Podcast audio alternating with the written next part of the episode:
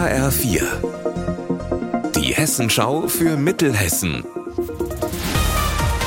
Hier ist das Studio Gießen.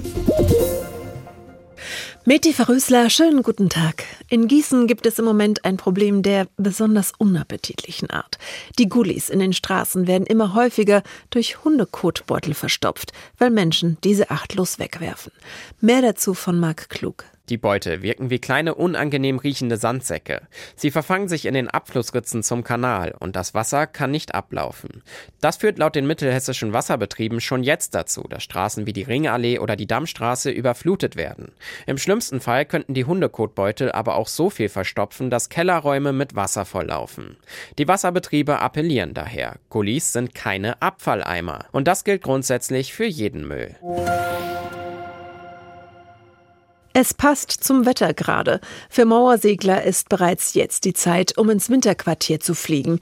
Es geht nach Afrika südlich der Sahara. Diese Info kam jetzt vom Naturschutzbund Nabu und Wetzlar. Anne-Kathrin Hochstrat. Die Mauersegler sind damit die ersten Vögel, die in Richtung Süden ziehen. Sie verbringen fast ihr ganzes Leben im Flug. Nur zur Brut haben sie die Füße mal nicht in der Luft. Leider haben sie immer weniger Nistplätze und auch die Nahrung wird weniger.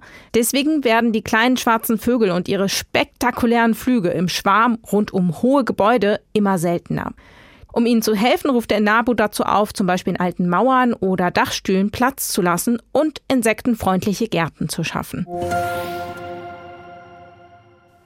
Heimatshoppen. Dazu sind jetzt in der Region rund um Marburg für Anfang September alle Unternehmen aufgerufen. Die IHK Kassel-Marburg will in 26 beteiligten Kommunen möglichst viele Firmen für die beiden Aktionstage am 8. und 9. September gewinnen. Ziel ist es, auf den wirtschaftlichen und gesellschaftlichen Wert des Handels, der Gastronomie und der Dienstleister in Innenstädten und Ortskernen aufmerksam zu machen und für den Einkauf vor Ort zu werben. Unser Wetter in Mittelhessen.